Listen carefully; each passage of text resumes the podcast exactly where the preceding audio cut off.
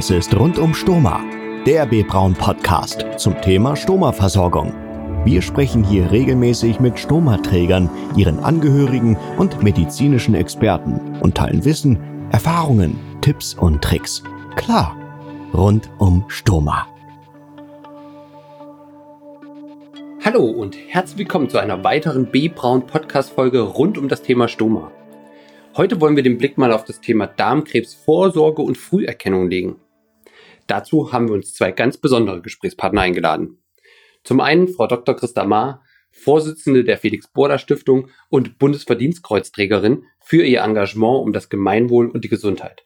Und zum anderen Herrn Carsten Frederik Buchert, Direktor Marketing und Kommunikation der Felix Borda Stiftung. Ja, die Felix Borda Stiftung wurde 2001 von Frau Dr. Ma gemeinsam mit Herrn Professor Dr. Hubert Borda gegründet, nachdem ihr gemeinsamer Sohn Felix im Alter von 33 Jahren an Darmkrebs verstarb. Seitdem setzt sich Frau Dr. Ma und das gesamte Team der Stiftung unermüdlich dafür ein, Menschen zur Vorsorge zu bewegen und neue Standards hinsichtlich der Versorgung im Gesundheitswesen zu etablieren, damit auch wirklich jeder die Chance hat, zur Vorsorge zu gehen. Wir sprechen heute im Podcast über die tolle Arbeit der Felix Border Stiftung, warum es zum Beispiel einen Darmkrebsmonat März gibt, warum es so wichtig ist, zur Vorsorge zu gehen und wie sich Frau Dr. Ma darüber hinaus politisch engagiert. Dabei ist ihr besonders das familiäre Risiko ein Anliegen und was auch junge Menschen tun und beachten sollten. Aber auch Patienten, die bereits an Darmkrebs erkrankt sind, unterstützt die Stiftung mit der Patientenhilfe Darmkrebs.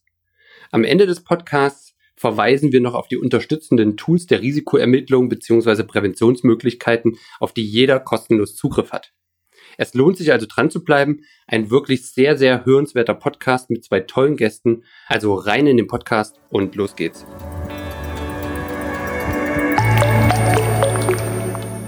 Rund um Stoma im Gespräch.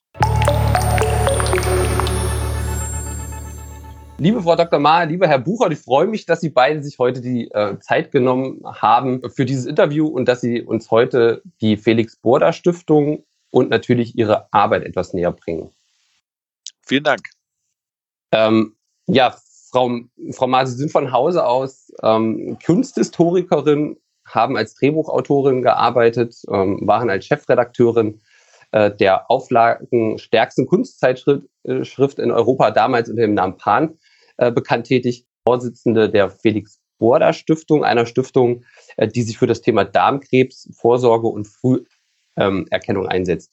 Können Sie uns erzählen, ähm, wie ist es dazu gekommen und warum gerade das Thema Darmkrebsvorsorge und Früherkennung? Die Frage ist ganz einfach zu beantworten. Mein Sohn Felix ist an Darmkrebs erkrankt.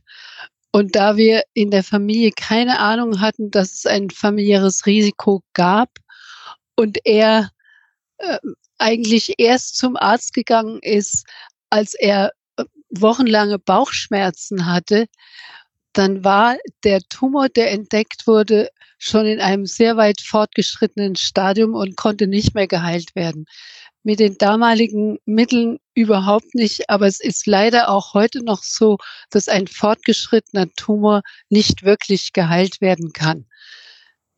Und äh, dann habe ich beschlossen, eine Stiftung zu machen mit seinem Vater zusammen, die sich dafür einsetzt, dass die Menschen den Darmkrebs gar nicht erst bekommen, weil es ja tatsächlich so ist, fast der einzige Krebs ist, den man tatsächlich verhindern kann.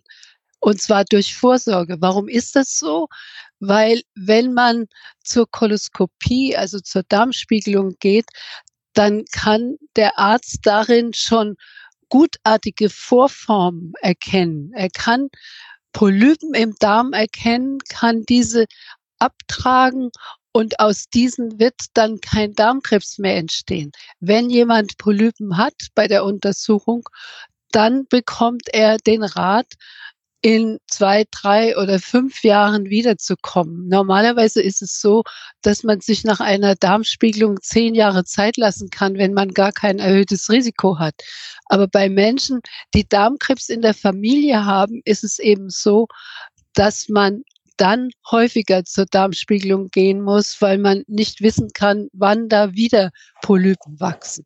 Also so viel zum Thema Darmkrebsvorsorge, warum ich das angepackt habe und warum wir als erstes gesagt haben, wir müssen den Menschen klar machen, dass es so etwas wie eine Vorsorge gibt und dass sie an dieser Vorsorge teilnehmen sollten. Und zwar nicht warten, bis sie Probleme haben und schon gar nicht, wenn es in der Familie Darmkrebs gibt, weil dann muss man mit dem Arzt besprechen, ab welchem Alter man zur Vorsorge gehen sollte. Das ist eben bei meinem Sohn wäre das schon spätestens mit 25 Jahren gewesen. Mit 29 war es eben schon zu spät.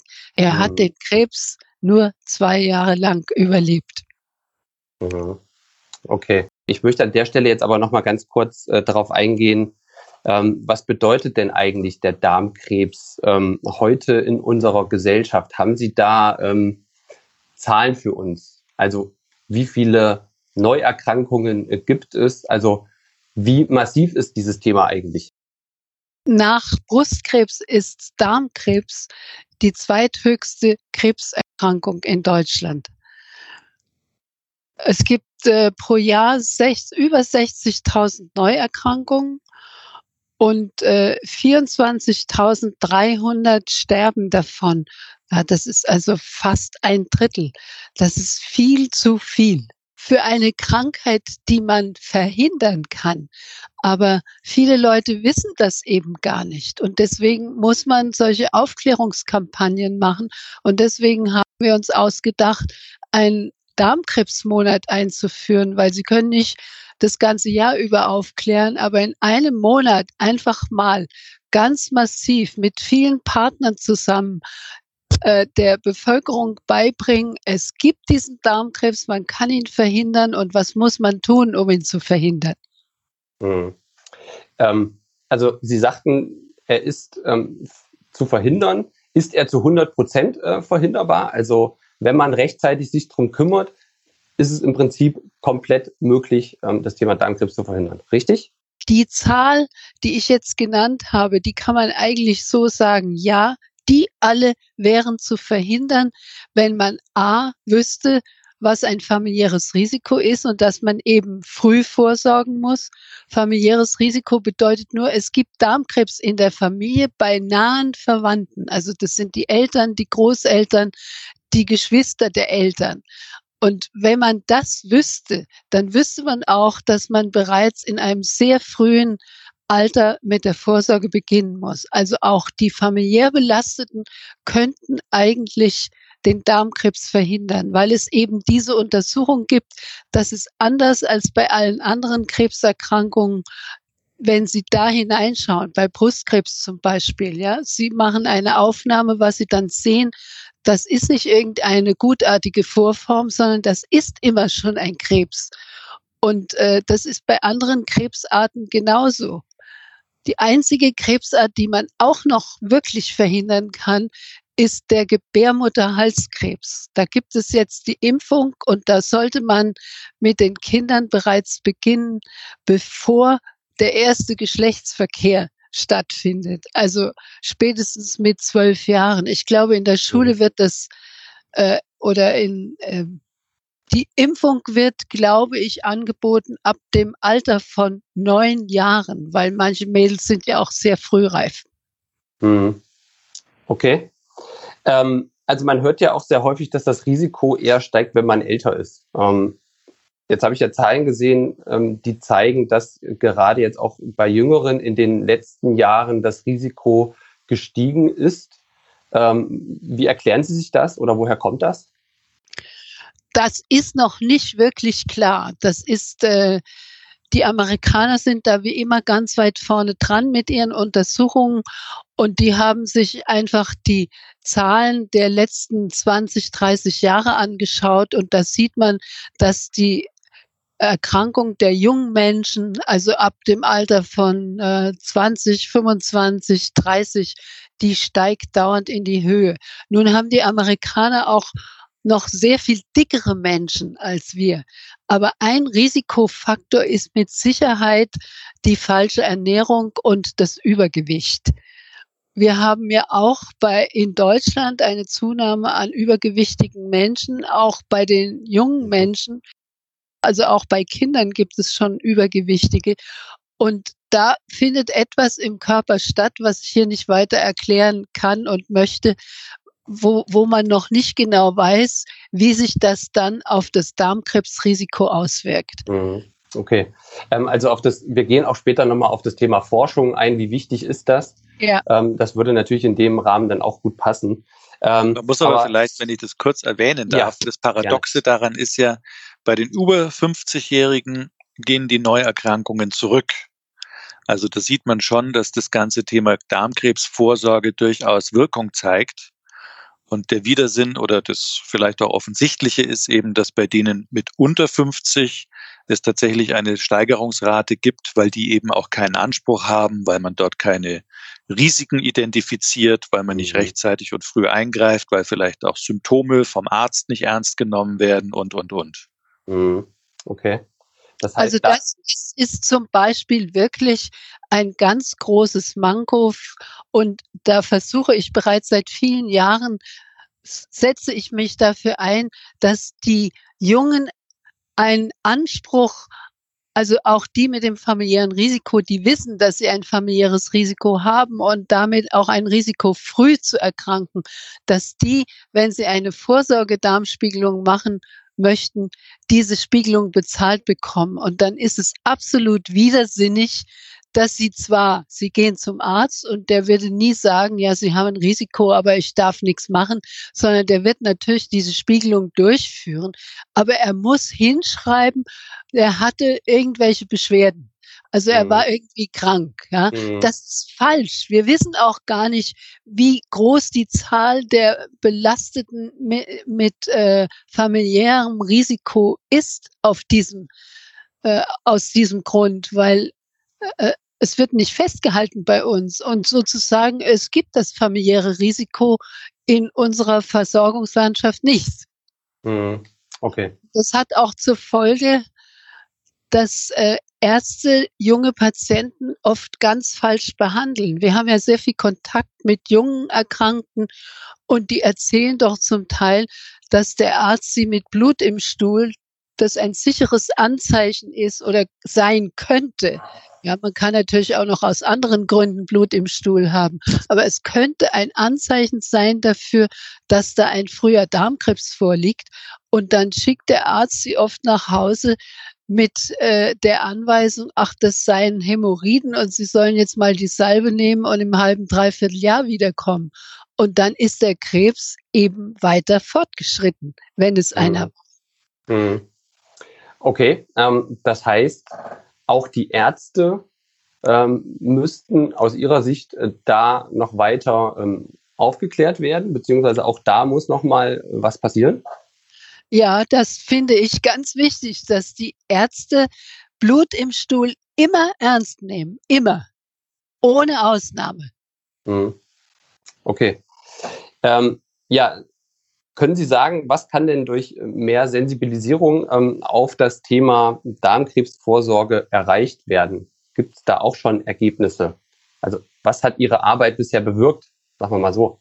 Also zum einen muss man ja erstmal sagen, dass vor uns es noch gar keine gesetzliche Vorsorgekoloskopie gab, sondern ähm, Frau Dr. Ma nach dem Tod von Felix 2001 gestartet hat und das Ganze mit Konferenzen und Öffentlichkeitsarbeit begann und dann 2002 tatsächlich die Politik mehr oder weniger, sagen wir freundlich, ähm, durch öffentlichen Druck äh, genötigt war, eine Maßnahme umzusetzen, die es eben bis dato noch gar nicht gab. Also dann gab es erst ab 2002 tatsächlich den gesetzlichen Anspruch auf eine Vorsorgekoloskopie.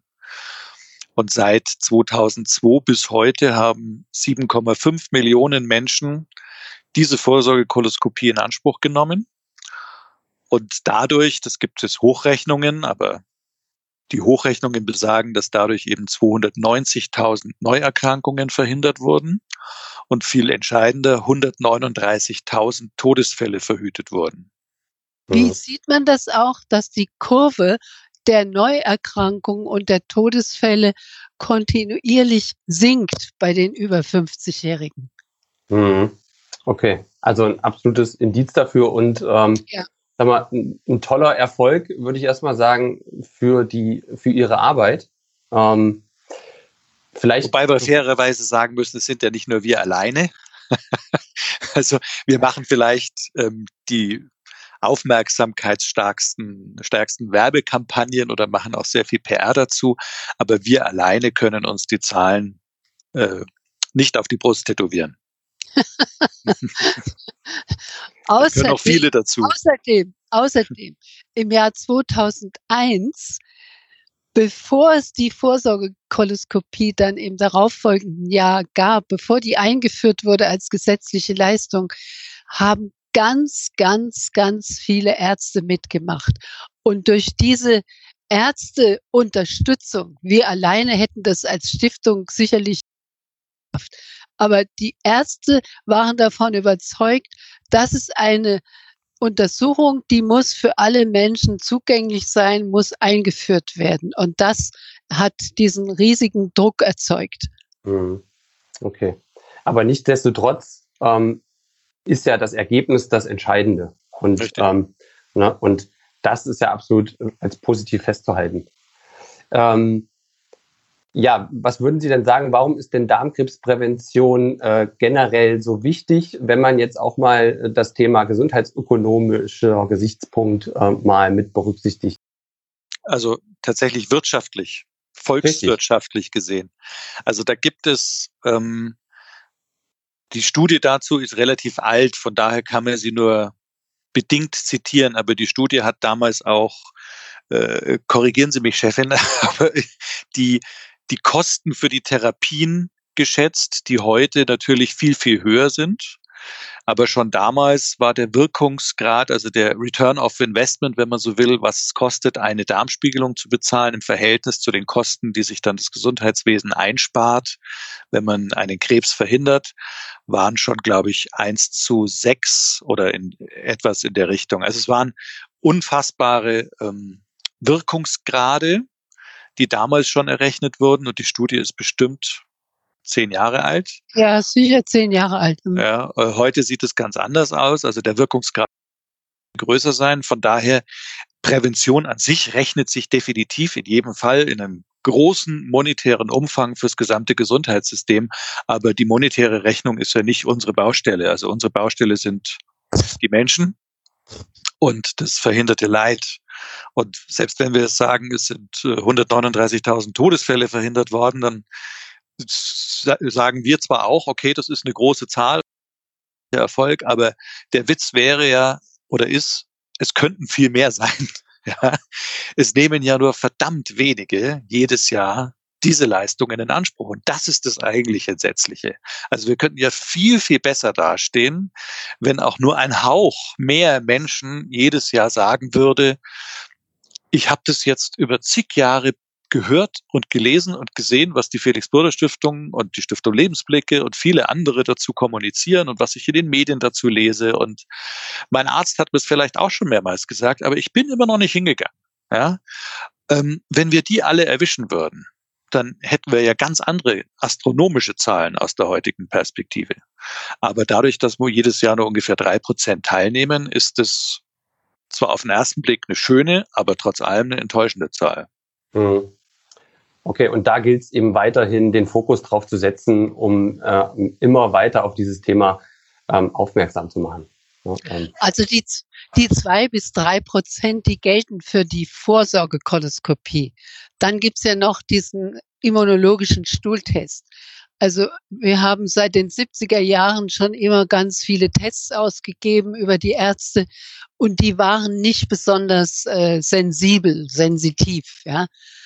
Und jetzt gibt es eben die äh, seit einigen Jahren die sogenannten immunologischen Stuhltests, die man auch sehr viel einfacher durchführen kann.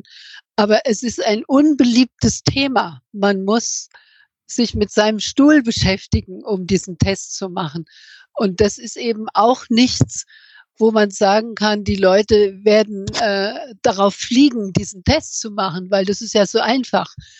Abgesehen davon wird jetzt seit letztem Jahr werden die Menschen eingeladen zu dieser Untersuchung ab dem Alter von 50. Und da ist dieses Einladungsverfahren so kompliziert gemacht worden, dass sowieso kaum jemand das in Anspruch nehmen wird, weil schon alleine durch Covid, aber auch sonst wird man nicht äh, darauf fliegen, dass man jetzt sagt, okay, ich muss den Test beim Arzt abholen. Das kostet mich vielleicht zwei Stunden und dann muss ich ihn zu Hause machen. Dann muss ich ihn wieder hinbringen, nochmal zwei Stunden. Dann muss ich mich auch noch darum kümmern, dass ich das Ergebnis erfahre. Das werden nicht sehr viele Menschen machen und das würde sehr viel einfacher gehen, so wie die Holländer das machen. Die schicken den Leuten mit der Einladung den Test nach Hause und dann ist noch ein vorfrankierter Umschlag dabei. Die müssen praktisch nur noch zum Briefkasten gehen und ihren Test einwerfen. Und alles andere läuft automatisch. Die haben eine Teilnahmequote an diesem Test von 70 Prozent. Das ist ein Wort. Ähm, gibt es denn schon in Deutschland Zahlen, ähm, wie, wie da so die Quote ist? Ähm, beziehungsweise würde ich aber erstmal gerne im Vor äh, vorher nochmal festhalten, also das muss man ja eigentlich auch nochmal festhalten, dass sie, dass sie es ja auch mit ihrer Arbeit geschafft haben, äh, dass es ja erst zu diesem Einladungsverfahren äh, gekommen ist und dass diese Altersgrenze bei Männern ähm, auf 50 Jahre nochmal herabgesetzt ähm, wurde und das ja eben eine gesetzliche Leistung ist. Also das ja. vielleicht nochmal ähm, vorweg. Also es ist ja auch schon mal ähm, der nächste Schritt. Sie sagen, ja, an dem Schritt kann man noch mal was verbessern. Ähm, aber grundsätzlich ist das ja schon mal ähm, ja, eine Verbesserung. Die ungefähr ja, 12, 13 Jahre gedauert hat. ja. ja. aber wer also weiß, wie es ohne ihr Engagement erstmal gekommen wäre. Ne? Also, ja. genau, also ja, es hat zwölf Jahre gedauert, aber auf der anderen Seite ist es ja jetzt da. Es ist da, Gott sei Dank. Genau. Die Verbesserung, äh, also äh, es ist vor allen Dingen wichtig, dass äh, das Gesundheitssystem sich mit den Männern beschäftigt hat. Da gibt es nämlich Studien, die zeigen, dass Männer im Schnitt fünf Jahre früher an diesem Krebs erkranken als Frauen. Und deswegen haben Männer jetzt auch neuerdings einen Anspruch, dass sie die Vorsorge Darmspiegelung ab 50 machen können während es bei Frauen bei 55 Jahren geblieben ist. Mhm. Okay. Und wir halten nochmal fest, an dem Verfahren an sich könnte noch etwas optimiert werden, damit die Quote derjenigen, die dann diesen Test äh, oder die diese Vorsorgekoloskopie dann machen, äh, auch nochmal steigt. Ähm, ja, aber wir sind ja auch erst am Anfang, ne? So wie ich sie verstanden habe. naja, naja, mit dem Einladungsverfahren zumindest. Für unsere Arbeit kann man das jetzt nicht wirklich sagen, dass wir noch am Nein, Anfang aber für den Schritt des, der Einladung Nein. sicherlich. Ja, aber also dazu, also das Einladungsverfahren ist verbesserungswürdig, das kann man sagen. Und zwar stark verbesserungswürdig. Denn wenn es gut geht, erreichen wir vielleicht 20 Prozent, die, zur, äh, die diesen Test machen. Mehr werden es nicht werden. Mhm. Also man sieht jetzt schon eine Steigerungsrate bei der Vorsorgekoloskopie. Also da hat das Einladungsverfahren immerhin äh, Wirkung gezeigt. Aber trotz allem äh, ist natürlich der Stuhltest eher ein niedrigschwelligerer Einstieg in die Darmkrebsvorsorge und sollte möglichst einfach angeboten mhm. werden. Mhm. Aber daran erkennt man halt, dass das deutsche Gesundheitssystem äh, verkopft an Prozesse geht und diese Prozesse nicht aus der Sicht der Versicherten entwickelt, um es ihnen möglichst einfach zu machen, sondern viele andere Sichtweisen äh, versucht mit ins Spiel zu bringen und zu berücksichtigen, sagen wir es mal diplomatisch. Ähm, ja, lassen Sie uns doch äh, jetzt einmal an der Stelle ähm, verstehen, ähm, wie man sich die Arbeit der Felix Borda Stiftung eigentlich ähm, vorstellen kann. Ähm, Sie hatten ja ähm, erwähnt schon zu Beginn, Sie haben einen Darmkrebsmonat März ins Leben gerufen. Warum haben Sie sich dafür den März ausgesucht? Äh, und warum so, brauchst du einen speziellen äh, Monat dafür? Es ist, es ist so, dass die Amerikaner einen solchen Aktionsmonat, man muss sagen, das ist ein Aktionsmonat, wo alle im Land aufgerufen sind, die etwas zur Darmkrebsvorsorge zu, zu sagen haben, etwas zu tun, um Menschen zu informieren, aufzuklären und zu motivieren, an Darmkrebsvorsorge teilzunehmen. Die Amerikaner hatten das bereits zwei Jahre zuvor eingeführt und man hat gesehen, wie unglaublich der Erfolg in Amerika war. Und deswegen haben wir gesagt, das machen wir auch. Und die haben es im März gemacht, haben wir also gesagt, okay, machen wir es auch im März. Und wir haben die großen äh, Organisationen, Ärzteorganisationen, die Kassenärztliche Verbunde, Bundesvereinigung, also die Vertretung der Ärzte, haben wir alle von Anfang an mit eingebunden, so dass man sagen kann, wir haben eine äh, große Vereinigung geschmiedet, um diesen Monat auf die Sprünge zu helfen. Und warum kann man das nicht ein ganzes Jahr lang durchziehen? Das schaffen sie nicht. Da würden auch die Medien nicht mitmachen. Aber wenn sie das auf einen Monat konzentrieren und wir schalten ja immer Anzeigen in ganz vielen Zeitungen, Zeitschriften im Internet. Äh, wir, wir haben einen, einen Fernsehspot laufen, der im März immer ganz viel gezeigt wird. Also wenn Sie das auf einen Monat konzentrieren, dann kriegen Sie ein Maximum an Aufmerksamkeit in allen Medien. Und das ist der Grund dafür, dass wir das auf einen Monat begrenzen. Mhm. Okay. Sie haben es ja eben schon angesprochen, Sie äh, machen da ja umfangreiche Werbekampagnen. Ähm, und das vor allem, ich sag mal, mit Humor, aber auch polarisi polarisierenden äh, Spots. Ich denke da jetzt zum Beispiel nur mal an den Kinderchor, der dann vor leeren äh, Rängen äh, singt. Und aktuell haben sie ja das Motto äh, Präventiophobie, also wenn die Angst vor der Darmkrebsvorsorge größer ist als die Angst vor dem Krebs. Alektorophobie. Die Angst vor Hühnern? Es gibt viele Phobien, aber nur eine kann tödlich sein. Präventiophobie, die Angst vor der Darmkrebsvorsorge. Aber warum? Vorsorge ist harmlos, Krebs viel schlimmer. Mehr unter felixbroderstiftung.de. Ja, was würden Sie denn sagen, auch Sie vielleicht, Herr Buchert, als Marketing-Experte, ähm, schafft man es heutzutage nicht mehr anders, ähm, die Menschen für so ein Thema äh, ja, da Aufmerksamkeit äh, zu erregen? Ähm, letztendlich, weil letztendlich geht es ja um unsere Gesundheit. Ja, hat zwei Gründe. Also der eine Grund ist natürlich, dass wir für Themen, die mit Gesundheit zusammenhängen, die interessieren ja schon sehr viele Menschen, das ist richtig. Ja, aber das interessiert eher dann diejenigen, die sich per se für Gesundheit, Fitness, äh, Wohlbefinden, gesunde Ernährung und so weiter interessieren. Die stolpern dann vielleicht auch noch durch Zufall oder aktiv über das Thema Darmkrebsvorsorge, setzen sich damit auseinander, nehmen die Termine in Anspruch. Aber die Zielgruppe ist es eigentlich gar nicht, um die wir uns kümmern müssen, sondern wir müssen uns um die kümmern, die ähm, eher uninteressiert oder schwankend sind oder das Thema eher vor sich herschieben oder abstoßen und äh, mit oder dem Thema Darm vom Thema gehört haben oder die nichts davon gehört haben, ja, aber die eher per se gesundheitsuninteressierter sind. Und mhm. wenn man jetzt davon ausgeht, da gibt's ja auch die berühmten Zahlen, also sagen wir mal, es sind zwischen neun bis zwölftausend Werbebotschaften, die wir angeblich pro Tag ausgesetzt sind, jeder von uns.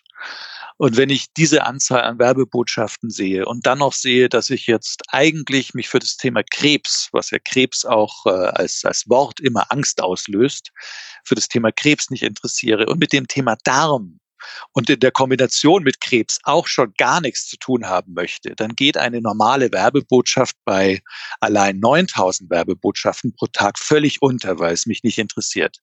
Deswegen haben wir uns vor einiger Zeit dafür entschieden, ähm, nicht unbedingt äh, ich sage es mal, im herkömmlichen Stile einer Gesundheitskommunikation weiterzumachen, sondern auch in den Werbepausen, wenn wir jetzt zum Beispiel an den TV-Spot denken, in den Werbepausen durchaus äh, zu überraschen um über die Aufmachung, über den Erzählstrang, über die Story dahinter, über ähm, womöglich auch eine Art von Spannungsbogen, eine Art von Dramaturgie, die Menschen im Spot, beim Spot zu halten und ihnen dann noch am Ende eine Form von Botschaft mitzugeben. Und das scheint über den Kinderchor hervorragend funktioniert zu haben. Also der ist immer noch äh, auf YouTube irrsinnig beliebt, weil der aber auch wahnsinnig polarisiert hat, ähm, weil wir ja durchaus da gesagt haben, wenn du tatsächlich irgendwann mal Darmkrebs haben solltest, dann kann es daran gelegen haben, dass du den entscheidenden Termin verpasst hast oder lieber andere Dinge vor dir hergeschoben hast, anstatt diesen Termin zu machen. Und dann kam es ja mit äh, einem Satellitenspot, ja, ging es wieder in eine ganz andere Richtung. Und momentan setzen wir uns mit Präventiophobie auseinander, was im Kern heißt, äh, es gibt Umfragen dazu, die auch besagen, dass die Menschen als Gründe für die Nichtteilnahme an der Darmkrebsvorsorge häufig angeben, dass sie ja keine Beschwerden mit dem Darm hätten oder dass sie das Thema für sich nicht als relevant erachten. Und das sind natürlich auch Ausreden. Ja, also die wollen einfach auch mit dem Thema nichts zu tun haben und haben aber womöglich entweder Angst vor der Untersuchung, muss man sagen, okay, hat man Verständnis dafür, ist eine invasive Untersuchung, ist jetzt vielleicht nicht für jeden so einfach wie für mich. Ich habe es auch selber schon gefilmt, kann man auch auf YouTube sehen, ja, aber es ist im Prinzip ein Klacks. Nur die haben Angst vor der Untersuchung oder sie haben Angst vor dem Ergebnis. Und deswegen haben wir versucht, über Präventiophobie und diese sehr grellen Bilder, diese schnellen Schnitte, ähm, die auch aufs Erste ja überhaupt nichts mit Gesundheitskommunikation zu tun haben, wenn wir uns die anderen Spots vorstellen, mit denen äh, OTC-Produkte, also ähm, ganz normale Apothekenmedikamente und so weiter beworben werden. Also mit normaler Gesundheitskommunikation hat es nichts zu tun, wenn der Wayne Carpendale völlig irre durch verschiedene Settings rast. Aber wenn ich dann am Ende den Augen von Sissy Perlinger äh, gegenüber sitze und die mir eindringlich sagt, ja, pass mal auf, Vorsorge ist echt harmlos, aber der Krebs ist das einzige Thema und das einzig wahre, vor was du wirklich Angst haben solltest, dann hoffen wir auf dem Wege noch ein bisschen wenigstens Impact äh, zu generieren. Und diejenigen, die das Thema überlegen, zumindest in die Richtung zu schubsen, sich stärker damit auseinanderzusetzen oder jetzt mhm. endlich einen Termin wahrzunehmen. Äh, der zweite Grund, also jetzt war ich bei dem rein kommunikativen, äh, psychologischen Grund, der zweite Grund, warum wir so kommunizieren, wie wir kommunizieren, ist, wir geben kein Geld für Media aus. Also das heißt, wir bezahlen die TV-Sender und die Magazine und auch ähm, die Online-Publisher und so weiter, bezahlen wir nicht dafür, dass sie unsere Werbung ausspielen, sondern wir sind darauf angewiesen, dass die Werbung pro bono geschaltet wird. Und um das zu erreichen, muss man einfach hochwertige Werbung anbieten von denen auch Pro7 oder ZDF oder RTL oder ähm, Servus TV sagen, jawohl, das ist für meinen Werbeblock ein durchaus hochwertiger Spot, den ich da auch gerne platziere.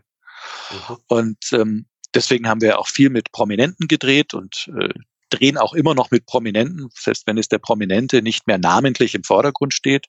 Aber das sind einfach ähm, erstklassige Produktionen von ähm, herausragenden Regisseuren und Produktionsfirmen, die dann auch optisch so aussehen und so gut gemacht sind, dass sie gerne geschaltet werden. Mhm. Ja, also ich finde es super. Also bei mir kommt es zumindest äh, sehr gut an und äh, ähm, ja, schafft es, äh, mich zu erreichen zumindest. Gut fand ich im Übrigen auch äh, Bärphobie. Äh, als, als weitere Angst, äh, nämlich die Angst, einen Flughafen zu eröffnen. Ähm, so im Sinne, es gibt viele Ängste, aber nur eines tödlich. Ne? So hatten sie ja auch ja. den Slogan so ein bisschen verpackt. Ähm, also ja, also Sie hatten es ja auch schon angesprochen mit den Prominenten. Ähm, ist es denn schwierig, äh, Prominente für dieses Thema zu gewinnen, beziehungsweise ähm, wie gehen Sie da vor? Ach, wir haben von Anfang an äh, eigentlich die Zusagen von allen Prominenten bekommen, die wir angesprochen haben. Weil wenn sie denen erklären, um was es geht und sie begreifen, dass es ein super wichtiges Thema für die Bevölkerung ist, dann sind die auch alle immer bereit mitzumachen. Und es ist auch, muss man dazu sagen, wenn man weiß, es erkranken jährlich 60.000 Menschen an dieser Krebserkrankung, dann betrifft das logischerweise auch Prominente. Ja? ja, ja. Auch Prominente sind entweder mal ähm, bei der Vorsorge gewesen und haben sich rechtzeitig einen Polypen entfernen lassen oder haben gar ein familiäres Risiko. Also Oliver Vnuck beispielsweise, der Schauspieler, hat ein familiäres Risiko. Ähm, Wayne Carpendale, der jetzt mitgedreht hat, hat ein familiäres Risiko. Die Sissy Perlinger war schon zweimal bei der Vorsorge und hat es aus der Nachbarschaft miterlebt, dass es schlecht ist, wenn man das nicht rechtzeitig macht. Mhm. Ähm, so hat jeder, oder nicht unbedingt jeder, aber sehr viele, mit denen wir zusammen seine eigene Geschichte. Und ähm, auch Inka Bause zum Beispiel, die im letzten Jahr auf dem roten Teppich beim Felix Burda Award stand, ja, die hat äh, auch ein familiäres Risiko und die weiß darum, weil ihr Vater erkrankt war. Also die haben dann auch alle Geschichten zu erzählen und äh, wissen auch mit dem Thema umzugehen. Auch Paul Breitner und äh, seine Frau, Frau Hildegard. Ja, also Hildegard Breitner hat eine chronisch entzündliche Darmerkrankung. Das heißt, das ist genau das Thema, um was es sich jetzt vielleicht auch bei vielen Stomaträgern äh, handelte. Und die, die Hildegard Breitner ist deswegen natürlich schon immer auch zu einer Vorsorgekoloskopie gegangen. Mhm. Und mhm. deswegen auch der Paul Breitner. Und deswegen ist es für die äh, eine ganz normale Präventionsmaßnahme. Und da ist es selbstverständlich, sich dann auch für uns und für Werbespots oder für Aufklärung auf dem roten Teppich zu engagieren. Ja, ja. Ähm, ja, Sie haben es ja eben schon angesprochen, ähm, Felix Boda Award. Äh, kurz beschreiben, was steckt dahinter und ähm, vielleicht wozu braucht es auch solch ein Event? Das ist eigentlich ein Event für ein riesiges Netzwerk. Also erstens vergeben wir auf diesem Award ja Preise. Da können wir gleich noch drüber sprechen. Aber vor allen Dingen sind es 320 Leute, die da jedes Jahr zusammenkommen. Viele, viele Ärzte, Kliniker, Forscher, Prominente, Politiker, die dieses äh, Event benutzen, um sich miteinander auszutauschen. Also ich glaube, man findet selten eine Veranstaltung, auf der so intensiv miteinander kommuniziert wird wie auf diesem Award, weil die Leute natürlich alle irgendwie das gleiche Thema haben. Zwar von einer anderen, von einem anderen äh, Ausgangspunkt aus, aber doch geht es bei den meisten Menschen, die dort sind, um Krebs. Also wichtig ist, dass wir einen Preis für eine Forschung, für einen Forscher vergeben, wo, an dem man erkennen, an dessen Forschungsergebnissen man erkennen kann, der hat etwas ganz Wichtiges entdeckt und weiterentwickelt, was die Darmkrebsvorsorge verbessern kann.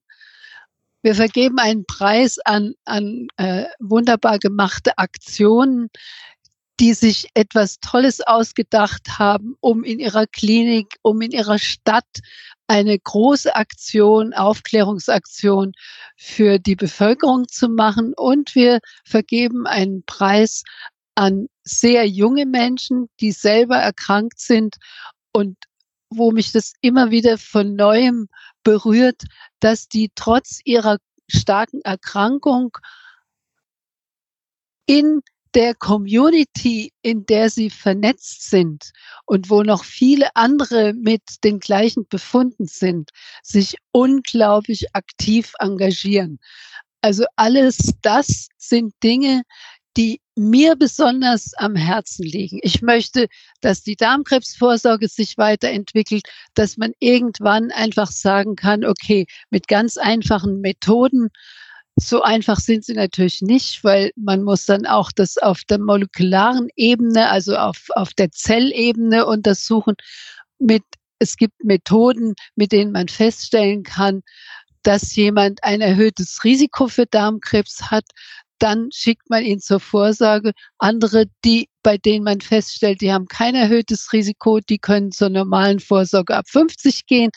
Also äh, diese Dinge sind äh, lauter Dinge, die mich persönlich sehr beschäftigen und äh, wirklich sehr motivieren, mich weiter für dieses Thema und noch intensiver einzusetzen.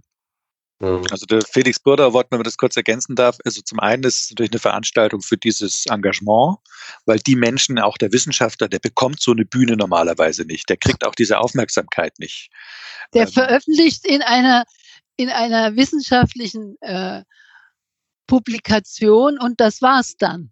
Dann kriegt er, wenn, was für ihn natürlich wichtig ist, er kriegt dafür vielleicht auch noch ein neues Geld für eine neue Untersuchung, die er macht. Aber er kriegt nicht eine öffentliche Aufmerksamkeit und die kriegt er durch den Award. Und, ähm, und die anderen natürlich auch. Also der rote Teppich ist ganz entscheidend. Die akkreditierten Journalisten, so ungefähr 70 akkreditierte Journalisten jedes Jahr. Deswegen ist es ein medial sehr erfolgreicher Gesundheitspreis, den es sonst so in der Form gar nicht gibt.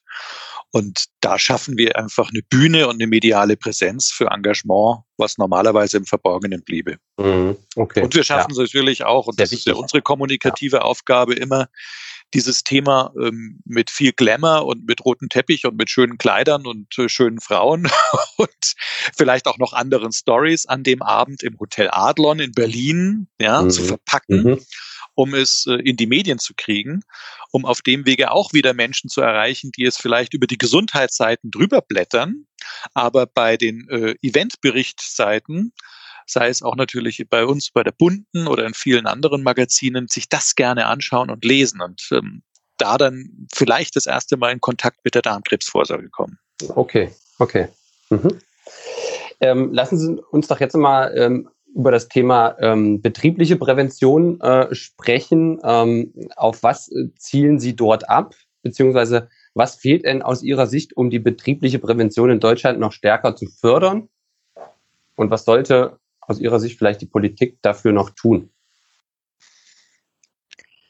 Also die betriebliche Vorsorge war mir persönlich von Anfang an ein ganz großes Anliegen, weil wo kann man Menschen besser erreichen als an ihrem Arbeitsplatz? Wenn also die Betriebe sich vornehmen, eine solche Untersuchung zum Beispiel im Darmkrebsmonat März oder auch in anderen Monaten für ihre gesamte Belegschaft anzubieten, dann kann man feststellen, dass doch ein großer Teil der Belegschaft davon erreicht wird und dann eben an einer Untersuchung auch teilnimmt. Die werden jetzt nicht alle zur Vorsorgedarmspiegelung gehen, aber viele machen eben einen Test. Und das ist das Wichtige, dass in einer, bei einer betrieblichen Vorsorge die Menschen ganz leicht an einen solchen Test kommen und dann auch weiter betreut werden, wenn dieser Test positiv ist. Und insofern ist das ein ganz wichtiges Bein, was wir da aufgebaut haben und was inzwischen wirklich sehr erfolgreich auch von selbst weiterläuft. Mhm. Ähm, jetzt lehne ich mich mal weit aus dem Fenster. Ähm, wa was würden Sie sich denn beispielsweise von äh, Unternehmen wie ähm, B. Braun zum Beispiel neben der betrieblichen Prävention auch äh, wünschen, sich in dem Bereich vielleicht äh, stärker zu engagieren? In alle, in alle ihre kommunikativen Mittel die Darmkrebsvorsorge und die Wichtigkeit des familiären Risikos, dieses zu erkennen, darüber sollten wir vielleicht noch mal äh, gesondert sprechen, einzubauen. Das fände ich wirklich mhm. enorm wichtig in all ihre kommunikativen Mittel. Mhm. Okay. Sei es gedruckt, sei es gesprochen, sei es, sei es per Video. Ja, ja. Dann erklären Sie uns doch noch mal ganz kurz, was ist das DAR-Modell und wofür wird es eingesetzt? ja, das DAR-Modell. Also Moment, ich kann mal sagen, woher kommt überhaupt die Idee zu das diesem hätte ich jetzt gerade erklärt. Ja. Die kommt natürlich auch aus den USA. Mhm. Also so wie die den ersten Darmkrebsmonat eingeführt haben, so haben die sich auch überlegt, wir müssen den Leuten was zum Durchgehen, zum Anfassen geben und haben ein äh, Darmmodell entwickelt, was sie auf Plätzen oder in, in äh, Vorräumen, Riesenvorräumen aufstellen. Also dann haben wir gesagt, sowas brauchen wir in Deutschland auch und wir wollen es so haben, dass es größer ist. Es, Es soll leicht zum Aufblasen und wieder zum Zusammenklappen. Es wird also mit einem kleinen Laster rumgefahren. Das ist jetzt alles in diesem aufblasbaren Darmmodell, was übrigens 20 Meter lang ist und zwei Meter hoch. Da können also tatsächlich zwei, drei Leute nebeneinander durchgehen. Also das ist insofern äh, ein, ein wirklich sowas wie ein Rummelplatz-Tool, ja. Also wir haben die, die Idee der Amerikaner genommen, muss man dazu sagen, und sie weiterentwickeln lassen mit Szenografen, äh, Innenarchitekten und äh, Menschen, die sich normalerweise mit Messeständen auseinandersetzen, also mit der Inszenierung von Räumen. Und deswegen sieht er so aus, wie er aussieht. Und er, er folgt also auch innen einer bestimmten Dramaturgie. Er ist ähm, viergeteilt, um ihn transportabel zu machen, um, ich glaube, es gibt 1200 verschiedene Arten, ihn aufzubauen weil wir ihn natürlich äh, nicht jeder hat den Platz, ihn in seiner kompletten Länge und in einer bestimmten Richtung und Windung aufzustellen. Also wir haben da verschiedenste Dinge bedacht. Und dieses Teil tourt jetzt seit 2008 durch, man muss dazu sagen, nicht nur Deutschland, sondern Österreich, Schweiz, Niederlande, Belgien, aber auch Israel. Auch, ja, es stand schon ein zehn Tage in, in Tel Aviv am Strand in Israel. Ja, es war auch schon in Island, im größten Shoppingcenter dort. Aha. Es ist viel in Frankreich unterwegs, in Paris auch. Ähm, es wird also in acht, neun Ländern regelmäßig gemietet und tourt dort. Okay, und wie sind die Reaktionen darauf? Die Reaktion, da muss man vielleicht dazu sagen, nicht wir sind diejenigen, die den Darm dort hinstellen, mhm. sondern er wird ja. gemietet. Also wir äh, stellen das Tool zur Verfügung und derjenige, der das Interesse hat, den Darm zu holen, der muss die Logistikkosten tragen. Er trägt also nicht die Mietgebühren, sondern wirklich nur das, was es kostet, diese eine Tonne Material dorthin zu bringen und aufstellen zu lassen. Und er stand, er stand in BMW München in der Kantine. In der Kantine, ja. ähm, er wird also vielseitig genutzt für Gesundheitstage, für Messen und ähm, auch für Pharmaunternehmen und so weiter, weil er natürlich ein ziemlicher Eyecatcher ist. Er sieht also eher aus von außen wie so ein Kunstwerk. Er sieht es nicht eklig aus. Es ist einfach nur ein schöner rosa farbener Schlauch. Und auch drinnen muss man sich ähm, zwar eine naturgetreue Darstellung vorstellen, aber es ist auch nicht so, dass es mich da ekelt. Also es gibt durchaus ekligere Darmodelle. Ähm, und die Reaktion ist hervorragend, vor allen Dingen, weil der jeweilige Mieter dann natürlich noch vor Ort PR machen kann. Also er ähm, kann dann noch dafür sorgen, dass es fotografieren lässt von der Lokalzeitung oder auch von Fachmagazinen. Die haben dann schöne Bilder. Es waren auch schon zig Kamerateams drin. Regelmäßig wird der Darm für auch Wissenssendungen aufgeblasen irgendwo in der Halle um dort einen Moderator durchlaufen zu lassen, der dann auch für Kinder gerne mal erklärt, wie hier der Darm von innen aussieht, wie ein Polyp langsam wächst und wie ein Karzinom aussieht oder eben auch, was eine chronisch entzündliche Darmerkrankung ist, denn auch Morbus Crohn und Colitis ulcerosa sind zwei Bereiche im 20 Meter langen Darmmodell. Mhm. Ja, tolles Tool, also muss ich schon sagen. Und ich habe ja gesehen, Sie haben jetzt die Weiterentwicklung Darmmodell 2.0, ne, virtuell quasi. Auch das eine tolle jetzt, Sache, nimmt nicht mehr so ganz viel Platz weg, ne? Genau, also das ist tatsächlich ein Punkt, weil der große Darm braucht Platz, kann zwar Indoor und Outdoor aufgestellt werden bis zu bestimmten Windgeschwindigkeiten, aber trotz allem bieten wir jetzt mit dem virtuellen Darmmodell nochmal ganz andere Nutzungsmöglichkeiten ja, und natürlich auch noch eine andere Erlebnisqualität. Also da setze ich mhm. jetzt eine Oculus Rift nennt sich die, eine ähm, VR-Brille auf und äh, die hat dann auch sogar zwei Audioausgänge. Das heißt, ich habe einen Audioguide, der mir bestimmte Dinge erklärt, wenn ich innerhalb des Darms auf Beschriftungstafeln gucke. Ich gehe da ja nicht nur durch und sehe Polypen und so weiter, sondern das sind Beschriftungstafeln Tafeln mit Informationen, so dass ich auch tatsächlich noch was lerne. Und äh, der Audioguide unterstützt das Ganze und dann kann ich mich da durchbeamen und ähm, für jemanden, der noch nie in virtuellen Welten unterwegs war, ist das natürlich auch ein großer Spaß. Deswegen ist es vor allen Dingen so, und wir hatten damals auch im äh, Kantonsspital in Winterthur in der Schweiz den ersten Testlauf. Und es waren vor allen Dingen Senioren, die das mhm. wahnsinnig mhm. gerne genutzt mhm. haben, weil die auf normalen Wegen jetzt keinen Zugang zu Virtual Reality haben. Also die kommen ja nicht in die Verlegenheit, mal eben eine VR-Brille aufzusetzen. Und für die war das natürlich ein großer Spaß und ein Wahnsinnserlebnis, ja. ja, ja. Und den kann man jetzt auch mieten und dann kommt jemand mit einem Köfferchen und äh, stellt äh, zwei Stative auf, beziehungsweise die Oculus Rift, die verortet sich auch selber. Man braucht immer eine Verortungszugehörigkeit. Und dann kann man auf mhm. kleinstem Raum den Darm erleben. Ja, ja, also super. Also natürlich hat der, der Darm an sich, das Modell, äh, auf der einen Seite natürlich schön die, die Aufmerksamkeit äh, für sich, auf der anderen Seite ist natürlich äh, der technische Aspekt äh, auch super. Ähm, ja, dann lassen Sie uns doch mal über das Projekt äh, Farcor äh, sprechen. Ähm, ja, was machen Sie da? Oder was ist das eigentlich? Also Farcor ist ein Modellprojekt, was in ganz Bayern in den Arztpraxen durchgeführt wird.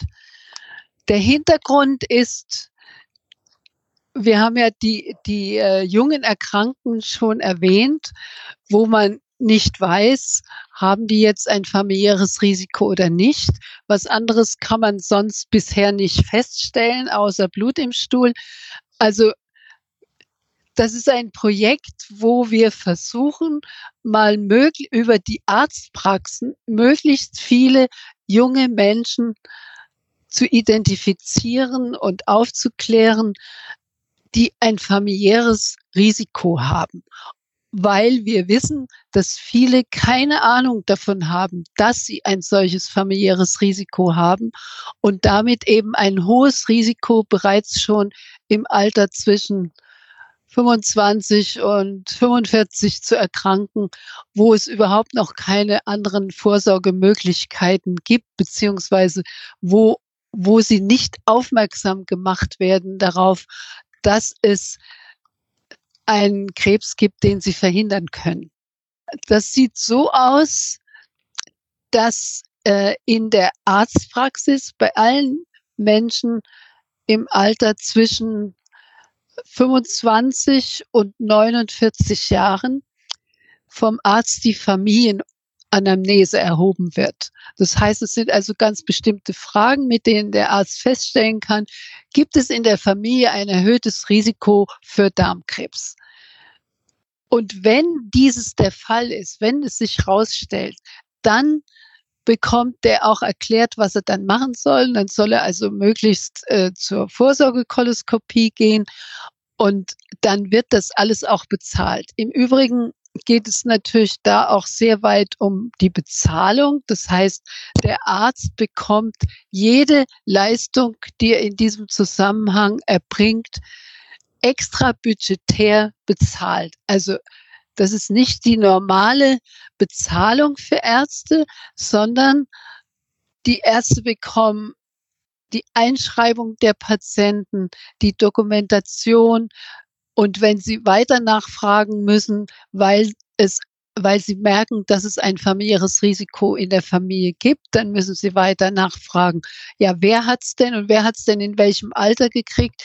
Weil das spielt natürlich auch eine Rolle. Hat Opa es erst mit 70 bekommen oder hat Opa es schon mit 50 bekommen? Also dann wird das Risiko immer höher. Je früher die Menschen in der Familie erkrankt sind, die, mit denen man eng verwandt ist, desto höher ist dann das eigene Risiko für alle jungen Menschen. Und im Alter von 25 bis 49 wird diese Familienanamnese erhoben. Und wenn sich herausstellt, dass es ein solches erhöhtes Risiko in der Familie gibt, dann hat jeder junge Mensch auch die Möglichkeit, an der Vorsorge Darmspiegelung teilzunehmen und es wird von der Krankenkasse bezahlt. Mhm. Seit wann läuft das Projekt jetzt? Das Projekt läuft jetzt, glaube ich, seit zwei Jahren, oder? Ja. Seit zwei Jahren und es läuft noch bis, äh, glaube ich, März nächsten Jahres. Dann wird es ausgewertet und man kann jetzt schon sagen, dass relativ viele junge Menschen, die in der Arztpraxis ja aus ganz anderen Gründen kommen, die ja hin. Also bei relativ vielen jungen Menschen wird festgestellt, dass sie ein solches Risiko haben. Und das Wichtige ist, dass sie es wissen und dass sie aufgeklärt werden darüber, was sie dann tun können und auch sollten. Niemand wird sie zwingen, und äh, deswegen werden wir sicherlich nicht genau wissen, ob die dann auch tatsächlich zum Arzt gegangen sind oder nicht. Aber wichtig ist, dass überhaupt erstmal festgestellt wird, wer hat ein erhöhtes Risiko und sollte darüber aufgeklärt werden, weil das mhm. Schlimme ist ja, wenn ich nicht weiß, dass ich ein solches Risiko habe, so wie mein Sohn das auch nicht wusste und ich und sein Vater das auch nicht wussten, dann kann ich auch nicht frühzeitig gegensteuern. Mhm. Wie stehen denn die Chancen, dass ähm, sich aus diesem Modellprojekt, ähm, ja, dass das äh, flächendeckend ähm, ich sag mal, eine, eine allgemeine Leistung der Ärzte dann sein wird? Die Chancen, dass das in die allgemeine Versorgung geht, sind, glaube ich, sehr gut. Es muss halt jetzt nächstes Jahr ordentlich, es wird von der ähm, von der LMU, also der Ludwig-Maximilians-Universität, wird es begleitet, ausgewertet und da laufen die ganzen Daten zusammen und wenn das fertig ist, dann können wir davon ausgehen, dass das wahrscheinlich auch in die Regelversorgung geht. Mhm. Okay. Ähm, ja, also wie gesagt, ähm, ein super Ansatz und ähm, wir drücken mal die Daumen, dass, ähm, ja, dass das wirklich in die, in die Fläche kommt und ähm, das auch jüngeren Menschen eben auch helfen kann. Ich würde jetzt gerne nochmal mit Ihnen auf das Thema ähm, Lobbyarbeit ähm, eingehen. Und zwar, wie sieht denn da Ihr ähm, Engagement in dem Bereich aus? Also Sie, Frau Dr. Maas, sind ja Mitglied des Nationalen Krebsplans und äh, des Strategiekreises Nationalen Dekade gegen Krebs. Äh, können Sie uns da vielleicht mal ein bisschen Einblick äh, geben in Ihre Arbeit ähm, in diesen beiden Gremien und gegebenenfalls auch mögliche Ergebnisse daraus? tatsächlich gibt es ja diesen äh, Strategiekreis und diese Dekade. Äh, der Strategiekreis ist praktisch das übergeordnete Gremium der Dekade. Gibt es erst seit dem vergangenen Jahr und bis sich so etwas eingespielt hat und bis man dann die Untergruppen gebildet hat, äh, das dauert eine Weile. Aber was sich inzwischen getan hat, ist, und das ist wirklich eine unglaubliche Geschichte, mit der niemand gerechnet hat. In der Dekade geht es nicht um die Weiterentwicklung von Krebstherapien. Es geht in allen wissenschaftlichen Konferenzen immer nur um Therapien. Die, die Vorsorge, die Prävention findet so gut wie nicht statt in wissenschaftlichen Konferenzen. Aber dieses äh, Wissenschaftsministerium hat sich eben jetzt vorgenommen, wir müssen was anderes tun, hat sich gut beraten lassen und hat zum Beispiel den Vorstand des Deutschen Krebsforschungszentrums sich als Berater für seine Dekade gegen Krebs geholt. Was sie, was sie untersuchen wollen, sind die großen ungelösten Fragen, die man auch mit Therapien bisher nicht beheben kann, die jetzt alle untersucht werden sollen. Und äh, als drittes Thema haben sie sich vorgenommen, wirklich nicht die Therapie. Wie können wir Therapien verbessern? Das kommt in dem ganzen Programm nicht vor, sondern die Prävention von Krebserkrankungen. Es gibt also eine, eine separate große Arbeitsgruppe. Da sind ungefähr 12, 15 Menschen drin aus ganz unterschiedlichen Krebsbereichen. Diese Arbeitsgruppe Prävention leite ich zusammen mit einem Wissenschaftler aus dem Deutschen Krebsforschungszentrum, der sich schon seit Ewigkeiten mit Studien zur Darmkrebsvorsorge beschäftigt. Das ist schon mal ein ganz großer Vorteil, dass man so jemanden in der Gruppe dabei hat. Wir haben dann gesagt, dass wir uns am Anfang jetzt nur mit den großen Krebserkrankungen, das heißt mit denen, die die höchsten Fallzahlen und die höchsten Todesraten beschäftigen. Das sind also außer Darmkrebs natürlich sind es Brustkrebs, Prostatakrebs und Lungenkrebs. Diese vier werden, für diese vier werden wir jetzt Studien aufsetzen, um herauszufinden, was man tun kann, um da zu besseren präventiven Programmen zu kommen. Und um jetzt zu sagen, was wir uns als erstes vorgenommen haben, ist, Das erste, und das ist auch äh, jetzt schon relativ weit fortgeschritten, um zur Ausschreibung zu kommen, also dass sich dann unterschiedliche Institutionen daran beteiligen können, ist äh, Darmkrebs im jungen Erwachsenenalter.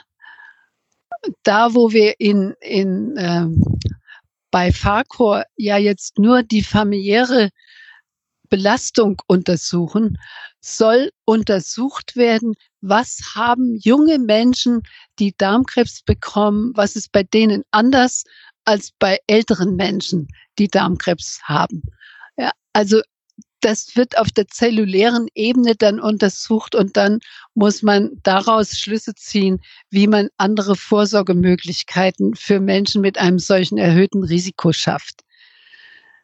Das andere ist, dass wir uns für alle vier großen Erkrankungen vorgenommen haben, eine sogenannte risikoangepasste Prävention zu finden.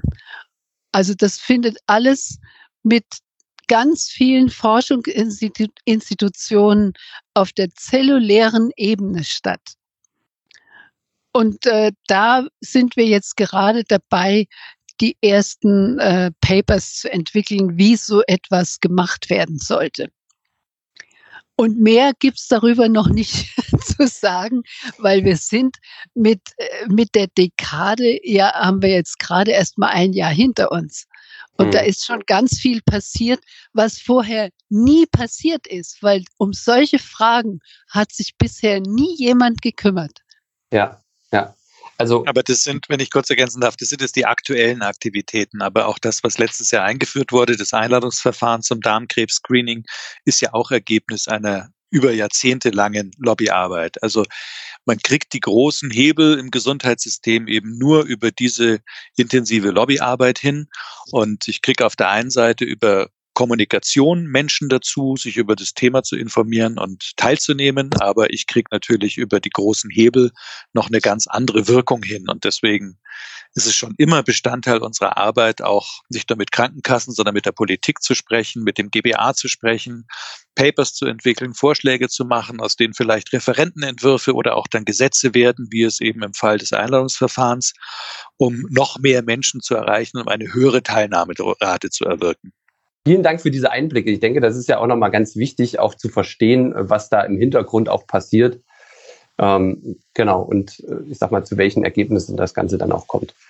Ähm, Sie, äh, vielleicht nochmal eine ähm, andere Sache, und zwar, Sie ähm, leisten ja nicht nur Präventionsarbeit, sondern ähm, bieten ja auch für Betroffene, die an Darmkrebs erkrankt sind, und äh, da in finanzielle Notlage geraten sind, so habe ich zumindest verstanden, äh, Unterstützung an, äh, gemeinsam mit dem Netzwerk gegen Darmkrebs und der Stiftung Lebensblicke, ähm, nämlich das Thema Patientenhilfe Darmkrebs. Das haben Sie ins Leben gerufen. Können Sie uns darüber noch mal ein bisschen was berichten? Ähm, wie unterstützen Sie da konkret? Also wir nehmen Spenden ein, speziell für Patienten mit Darmkrebs. Und die können sich bei uns bewerben um Unterstützung bitten. Es gibt nie große Beträge, aber wenn Sie sehen, was die Leute schreiben, die Darmkrebs haben und in welche Schwierigkeiten, in welche finanziellen Schwierigkeiten die da kommen. Also um zum Beispiel eine neue Waschmaschine anzuschaffen oder den Kindern Sachen für die Schulen zu kaufen und so weiter, ja, mhm. dann äh, ist das wirklich ein riesiges Drama, für das es sonst keine Stellen gibt, an die sie sich hinwenden können. Ja, ja. Ähm, und das heißt, also spenden kann man quasi über ihre Webseite. Ähm, da ja. hat man die Möglichkeit eben dann spenden. Ja. Okay. Okay, gut. Oder ähm, auch gerne auf Facebook oder über Better Place. Also es gibt verschiedene Möglichkeiten zu spenden. Und wichtig ist, dass dieser Härtefonds das Geld eins zu eins wieder an die Betroffenen ausschüttet. Also ja, ja. Ähm, die Verwaltungsarbeit wird durch die Felix-Bruder-Stiftung erledigt. Und wir wollen dadurch möglichst vielen helfen, die, was man oft nicht glaubt, weil man ja denkt, naja, es gibt soziale Sicherungssysteme und wenn ich krank bin, dann kriege ich Krankengeld und dann kriege ich andere Leistungen, ja, ja, ja. Aber es geht dann doch schneller, als man denkt und es trifft ja auch sehr viele junge Menschen. Wir haben auch ein Video, Patientenhilfe Darmkrebs.de, wo man auch klar sieht, ähm, man ist mitten womöglich im Start seines Berufslebens, hat auch noch nicht viel eingezahlt, hat noch nicht viel angespart, hat keine Rücklagen, hat jetzt Darmkrebs, muss womöglich Zuzahlungen leisten, hat Mehraufwände und kann sich nichts mehr an Einnahmen generieren und passiert es rasend schnell, dass man in eine Schuldenfalle ähm, hinabfällt, muss man fast schon sagen. Und da können wir dann zumindest eben durch die genannten Beträge von Frau Dr. Ma helfen oder auch jemanden eine Überbrückung schaffen. Und sehr oft ist es dann auch wiederum so, dass gerade die jungen Erkrankten ja wieder genesen und dann auch wieder arbeiten können. Mhm. Ja. Okay, also ähm, auch da nochmal ähm, ein sehr wichtiger Beitrag ähm, für die entsprechenden ähm, Personen, die dann auch schon erkrankt sind. Ähm, äh, ja, Herr Buchert, nochmal eine Frage jetzt an Sie. Was würden Sie sagen, was macht die Arbeit bei der ähm, Felix Border Stiftung für Sie so besonders? Also erstens haben wir die beste Chefin von allen. ja, äh, zweitens, ähm, wir sind in dem Sinne keine typische Stiftung. Also ich habe ja Stiftungskollegen zu tun und es gibt äh, an die 22.000 Stiftungen in Deutschland, aber wir sind da ähm, eher eine Art von Kommunikationsagentur für dieses Thema Darmkrebsprävention mit allen Freiheiten, die man sich vorstellen kann, wie man auch an unseren Werbekampagnen sieht. Das ist das eine. Oder Sie haben äh, zitiert, wie ich auf die Eröffnung des Berliner Flughafens am letzten Samstag reagiert habe. Ja, wir sind, was unsere Markenidentität anbelangt, die smarten Rebellen. Mhm. Und als smarte Rebellen haben wir bis zu einem gewissen Narrenfreiheit. Wir haben aber vor allen Dingen auch Freiheit, mit allem zu, mit jedem zu sprechen, große Verbünde und Netzwerke zu organisieren, um gemeinsam ein Ziel zu erreichen, wie es Felix damals wollte, nämlich einfach nur weniger Tote durch Darmkrebs. Und das ist eine sehr eindeutige Positionierung, das ist ein sehr klares Ziel, verbunden mit den Freiheiten und den Möglichkeiten, die wir haben, ist das einfach ein wahnsinnig spannender Job. Hm. Hm. Absolut, absolut. Also Sie erhielten jetzt recht ähm, für Ihre Verdienste um das Gemeinwohl und die Gesundheit ähm, mehrere Auszeichnungen, unter anderem eben 2005 das Bundesverdienstkreuz. Ähm, was bedeutet Ihnen diese Auszeichnung? Naja, es ist, es ist schon ganz schön zu wissen, dass man von der Politik auch wahrgenommen wird. Das ist eigentlich das, was mir diese Auszeichnung bedeuten. Mhm. Aber die Auszeichnung allein verhindert noch keine Toten. Ja, so ist es. Ja, absolut. Ähm, das Und sollte auch nicht die Intention der Frage sein. Also das, äh, das, das möchte ich nochmal äh, klarstellen. äh, ähm, aber wenn ich Sie jetzt auch schon mal hier habe, äh, jetzt auch in, in, Bezug auf das Thema ähm, Covid ähm, und da auch nochmal äh, im Hinblick auf das Thema Darmkrebsvorsorge, äh, ähm, machen Sie sich Sorgen, dass dieses Thema aktuell zu kurz kommt, beziehungsweise dass natürlich durch ähm, verschobene Untersuchungen, wie auch immer, die verschoben werden konnten, könnten, ähm, es langfristig dazu größeren Problemen ähm, kommen kann. Wie sehen Sie das? Ja, also was man feststellen kann, ist, dass natürlich die Vorsorgeuntersuchungen wirklich richtig abgenommen haben. Also es geht äh, in Amerika stellt man fest, dass die Leute, weil da wird ja die, die Vorsorgekoloskopie nur in Kliniken gemacht, die Leute gehen überhaupt nicht mehr hin, weil sie nicht in die Kliniken gehen mhm. wollen. Ja? Und in Deutschland ist es natürlich auch so, dass die Leute sich fürchten, in die Arztpraxen zu gehen, um eine Koloskopie zu machen. Also das ist jetzt relativ zum Erliegen gekommen. Inwieweit das jetzt auch für das Einladungsverfahren zutrifft, das weiß ich nicht, weil wir da keine Einblicke im Moment haben, ob diese Einladung und in welchem äh, Abstand die auch weiter verschickt wird an die nächste Teilnahmegruppe. Äh, aber man kann sicher sagen, dass das Auswirkungen haben wird auf längere Sicht, insofern, als die ganzen Vorsorgekoloskopien, die jetzt nicht stattfinden. Da findet ja eben dann auch nicht statt, dass da Vorformen gefunden werden, Frühformen von Krebs gefunden werden, entfernt werden und äh, die Leute werden geheilt. Das kann sicher sein, dass dadurch mehr Krebserkrankungen, Darmkrebserkrankungen im fortgeschrittenen Stadium erst erkannt werden. Das kann aber zum gegenwärtigen Zeitpunkt niemand sagen. Mhm. Okay. Man muss aber ergänzen, die harte Phase der ähm, Corona Startphase, wenn man so will, die ist ja schon lange vorbei. Also die Praxen hatten am Anfang Probleme, sie waren auch teilweise geschlossen, sie mussten auch Hygienematerial besorgen, Konzepte entwickeln und so weiter. Das ist ja alles jetzt passiert. Also es findet der Regelbetrieb wieder statt.